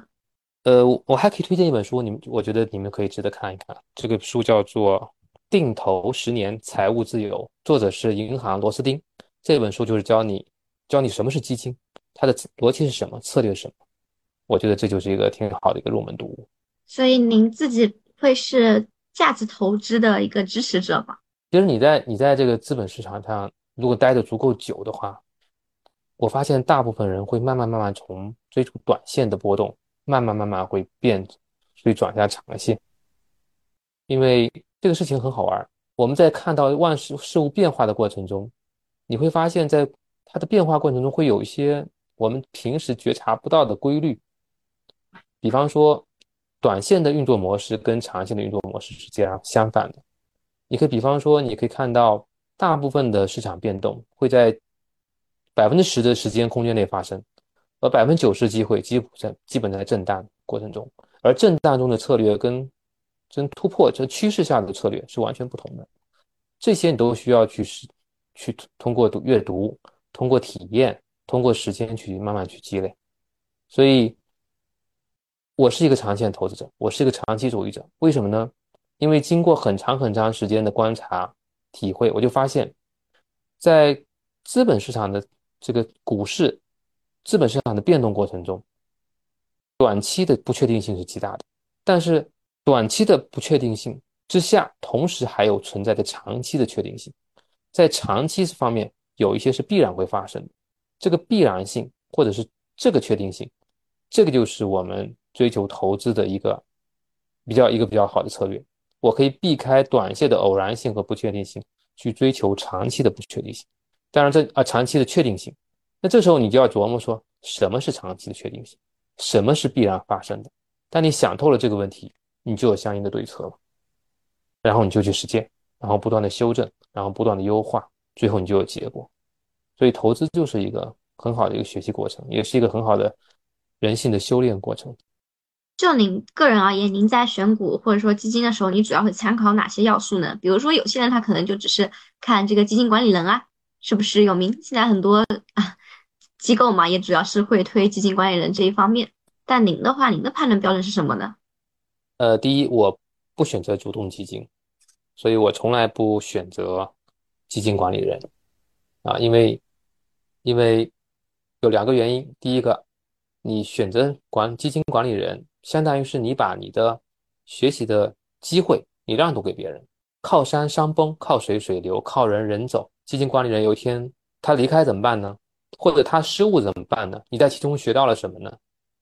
我是一个长期的投资者，对吧？我不可以我不可以把一个长期的事项寄托在别人的行为之上，所以我不会去选择这个主动型的基金。我选择什么呢？我选择的是指数基金。指数基金为什么选择呢？因为指数基金它分为两类，一类是宽基，一类是行业指数基金。无论是宽基还是行业指数基金，它其实都跟国家的经济命脉紧密相关。我前面之前在讲座中介绍过的，目前中国正在一个发展的大趋势上面，我们一定要。我们做任何的决策啊，不论是投资，还是你的工作规划、人生规划，最终都都跟我们国家的命运相紧密的联系在一起。我们这代人，你们这代人，包括你们的下一代人，都生长在一个国运向上的年代，而基金是能够把是跟国运相关联的很重要一个投资品。所以选择基金，在我看来，首先要从大的入手，大方向入手，再学习。从大入手，从粗到细，你再慢慢慢的确定自己的自己的这个选择品种。嗯，那主要的话，您还是有一个个人对国运啊发展趋势的判断，然后是选择这些指数的基金，就主要经验就是这样子，是吗？对，基金是我目前的基本上我的投资品种，主要就是就是基金吧，很少有极少有个股的。那我们换一种，除了投资之外，还有很多人，他们其实现在在做什么？现在年轻人都说要搞副业嘛，您怎么看待这种情况呢？就或者说，您有身边的人他们在做副业取得不错成绩的吗？嗯，我觉得首先我对这些做副业的人，我还是充满敬意的。我有一次出差，然后碰上一个网约车的司机，然后他告诉我说：“哎。”跟你一块吃饭的那个人我认识，我说你怎么认识呢？他说我是政府的工作人员，我晚上借这个下班时机过来做开网约车。我说你真是够拼的，拼劲十足。对这这一类，我觉得还是充满敬意的。他们对于让自己让自己有有勇气去挑战，去完成更大挑战，更的更拼搏，这类人我觉得真了不起。当然，至于是做什么副业，那还是取决于你的思维。模型和这个你的那些你的认知吧，呃，他的政府工作人员和开网约车司机，用阿尼尼的说法都是出这个时间，对吧？利用自己的时间，这是一种其实是是一种相对的比较，从业务形态上虽然说不太一样，但是它的本质是相同的，就是出售自己个人的时间。所以选择副业，你要取决于你用什么样的思维模式，你能够用。找到一种高效率的方式。假如说你的主业是已经是出售自己的时间，那你的副业最好就不要出售自己的时间了，对吗？投资也是一种副业呀，投资用的是你自自己的资金，或者用利用别人的这个资金系统，这不就是更好的副业吗？所以取决于你怎么怎么怎么选择，这个选择又跟你的知识、你的看这个世界。你的眼界就有关系。对，那您身边有见过其他副业做的比较好的人吗？他们在做什么呢？副业，我我倒是没有特别留意。好，那刚刚就您提到了“世界决定世界”啊，就您怎么去看待这句话呢？第一个世界是视线的视，视野的视啊。第二个世界是我们平常说的大千世界。我有个观点，我们每一个人呢，其实都生活在自己构造的世界之中。比方说，我们现在线上有六位同学，那么至少我们身边有几个世界呢？至少有七个以上的世界，因为六个人对于那个世界的本体有不同的理解，然后有自己的知识，有自己的经验，最后呢，你看到它，感觉它，又分析它，最后重构它，你按照你的自己的这个理解去构筑自己的世界。但是问题是，我们的角度不一样，所以看到的世界就不一样，选择的就不一样。如果你能看到一个更大的世界，那么我就有更多的这个这个选择的路径，我就有更多的方法，我就可能就可能会采取别人他想不到的一个方式，你也许也许就有更多的胜率。所以呢，我们怎么样去提升自己？很重要很重要的一点就是拓宽自己的眼界，拓宽自己的眼界就意味着你有一个更大的世界。我特别喜欢一句话，这叫做“凡事的你的目光所及之处，都是你的牢笼”，就是你目光看到的地方，其实就是限制了你的世界的边界。假如说我们的目光能够放得更远一些，我们的边界能够更大一点，我们机会就会比别人更多一些。这是对世界对世界的基础理解。那么这些理解具体到很多事情上，就有很多的，就有很多的，你可以看到。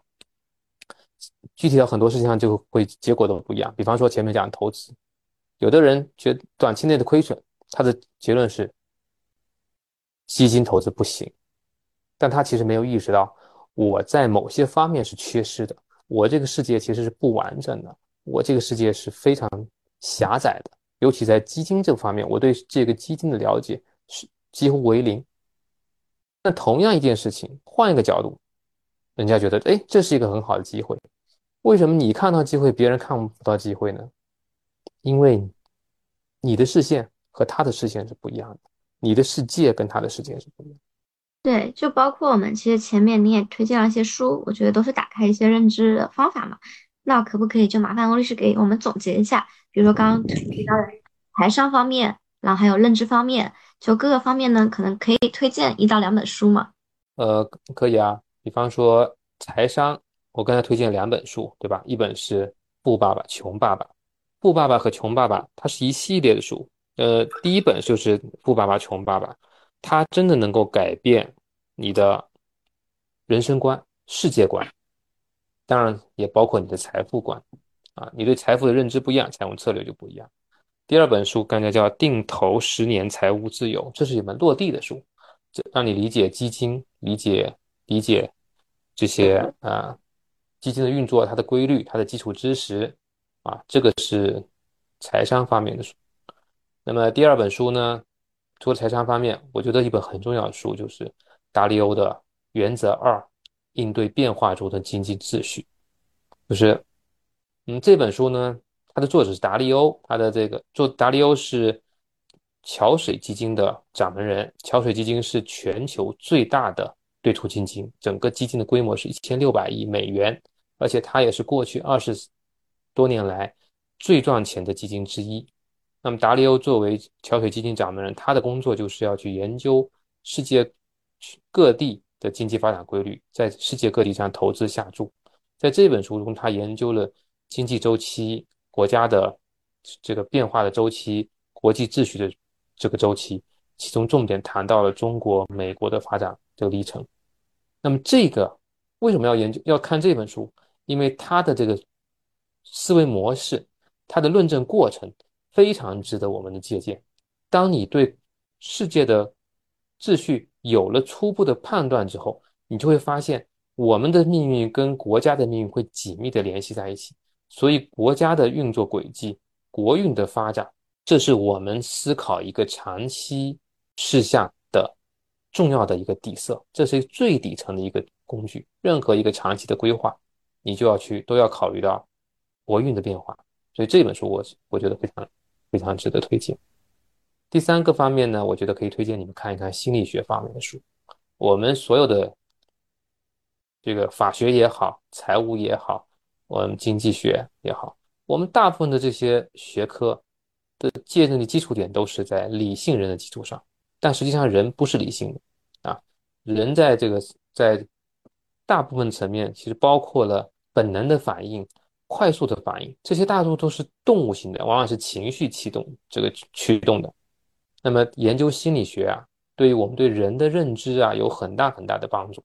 推荐几本书，一本书叫做《大象象与骑象人》，前面解释了人，他的内内内部来看，更像一个象与骑象人之间的关系。我们不仅我们之所以很难去改变自己。改变别人，很大程度上，我们坐在道理的时候，只改变了骑象人，他其实没有改变你身头、身里、身体里面那头大象。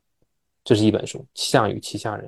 第二本书叫《行为设计学》，行为设计学其实是在象与骑象人理论之上一本可以实操的，怎么样改变自己和别人的一个策略啊的方法。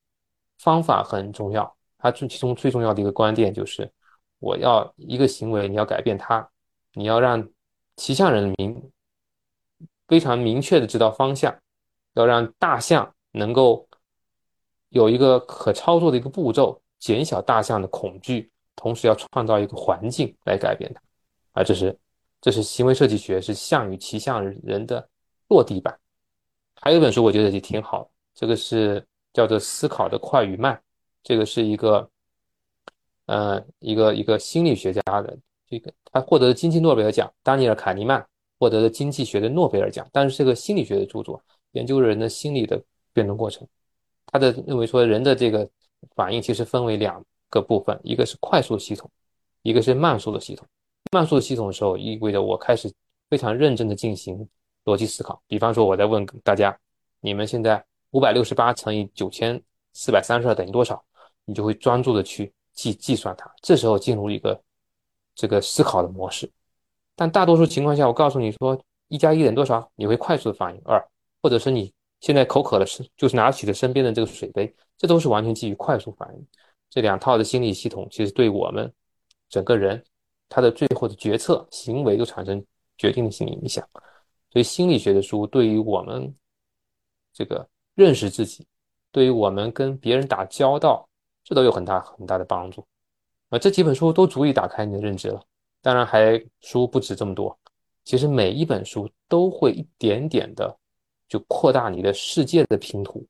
当你有一天，你本来各个地方零星的拼图突然间连连成一片的时候，你觉得就觉得特别欣喜，的世界哗一下就打开了。所以一点点的看，一点点的积累，这个是认知就提升了。对，因为现在很多也有什么读书营啊之类的，就可能有些时候大家也会去陷入一种追求阅读的速度。比如说我一年要看几百本书，那我也看到有些时候会推荐大家一年只读一本书。就比如说《略达利欧的原则一》，它也是一个非常值得你反复去读的书。所以就根据您的阅读经验来说。您是否有一些阅读方法？然后，比如说如何提高理解能力啊、阅读速度这一方面呢？我个人其实不追求阅读速度的，我也不是说一年只读一本书，因为只读一本书这个数量应该是不够的。即便是你对它反复思考，但是这一本书它还是限制了你的那个视野。我的方法就是按照兴趣去读，你哪天翻到了觉得。你能你喜欢读得下去，你就读；读不下去，你就先放一放。我有个朋友说的一句话，我我觉得说的特别好：不是你找到一本书，而是一本书找到了你。当你在什么时候需要的时候，你看到了一本书给你启发，你就有一种欣喜感，那就是学而时习之。你学到了一个知识，把它运用起来，最后有让你产生欣喜的感觉。这种让兴趣的方式读书，你就可以。你看到什么就读什么，而且不同的环境之下、不同的情绪之下，你可能也也也也会读不同的书。安静的时候、思维集中的时候，你可以看看这些学术的著作啊，或者有逻辑性的这些分析啊。如果你是慵懒的时候啊，或者是心不在焉的时候，你不如去看看小说，你能看看人物人物传记。所以不同的时候要要有足够的量，但是你也不要追求速度，也不要纯粹的追求数量。就好像你吃饭，你要追求。营养均衡，你要有蛋白质、蔬菜、纤维，你也可能还有一些糖水、碳水化合物。但你任何东西过量，你可能都消化不了。所以找到自己的方式，让它舒服的去读，这就是心里的大象。你别指望的说，告诉大象，你今天要一下子塞进冰箱。你要告诉他，你可以慢慢的接近它，然后慢慢的去把冰箱打开，你找一个位置舒适的位置躺下来，你让它分解，让自己舒服，减少大象的恐惧。那你才会行动啊！就所以总结一句话，按自己兴趣去阅读，在这过程中保持好奇心，就可以慢慢的增加，扩展就就展开了。对，就除了书的话，就影视剧也是一个很好的学习的方式嘛。就您之前也推荐过《天道》，想问一下您为什么会选择这部剧作为给法剧啊，刚刚一个青年职场人的一个入门推荐呢？呃，《天道》是。天道是我挺喜欢的一部戏啊。那个之所以推荐，是因为天道中正好提出了一个案例，不同的人对于同一件事情的看法截然不同。这一点，我们我想我们法学院的学生应该特别理解。你们每一次接触的案例的时候，总有正方和反方、原告和被告，每一个人都觉得自己代表的正义，对吧？可是谁是正义呢？其实没有绝对的正义，你有你的正义，我有我的公平。那么同一件事情，不同的人看到的不同的方面，形成的不同的判断，形成的不同的观点，这就是每个人活在自己的世世界中的一个很好的例证。这就是世界决定世界的一个很好的例证。所以，我选择《天道》这个这部片作为我们跟同学们交流的一个素材。好的，那我还想请翁律师就最后和我们。青年的同学分享一些您的心里话或者一些建议吧，可以吗？我觉得认知真的挺重要的。我呢，我自己呢，我自己感觉到我在过去十年中学习到的东西，可能远远超越了我在学校中学习到的东西。我在学校中本硕博的关注点都在法律领域，但是呢，我们到了社会上，你到了。真实的生活中，你就会发现，我们其实所知道的太少太少。我觉得了解一个人的边界真的非常非常重要。巴菲特和芒格说：“你如果了解一个边界，那你就你会比你，如果你知道你自己能力圈的界限在哪里，你会比一个边界能力圈比你大十倍，但是不知道边界的人，你会强得多！所以了解到自己的。”这个边界、能力圈、知识圈、认知圈的这个边界，这是极其极其重要的一件事情。我们同学们都是在学校里面，一定都是一个优秀学生。这些法律的知识是我们安身立命的之本。但是如果仅仅的局限在这个领域，无论你是从事学术，你还是从事你在企业工作，还是你做律师，你做任何东西，我们仅仅是。一个井底之蛙，这个井是非常非常狭窄的一个井。当有一天突然间发现，我面对现实的这个生活，面对要具体的问题，仅仅依靠自己很狭窄的视野得出了一个狭窄的结论的时候，你根本没有意识到自己在某些方面极其无知的时候，那个时候的决策成本是很高的。决策的效果是极差的，所以拓宽自己的认知真的很重要。我经常在问同学们说：“哎，世界上有没有捷径？”其实我觉得世界上充满了捷径，扩大你的认知就是一个捷径。了解那个方法，了解那个背景，你有比别人更广阔的视野，你就能找到更好的路径。这真的很重要。好的，非常谢谢王律师啊。然后呢，我们还想请您给我们分享一首你喜欢的歌。呃，我我其实想认真想过这个话题，我发现我喜欢歌还是挺多的。不过呢，我今天还是选了一首《我和我的祖国》吧。好的，那今天就非常感谢翁律师。其实从资本市场啊，包括我们所谓的大家都比较感兴趣的钱的话题，以及说个人认知的话题，给我们做了非常多的回答。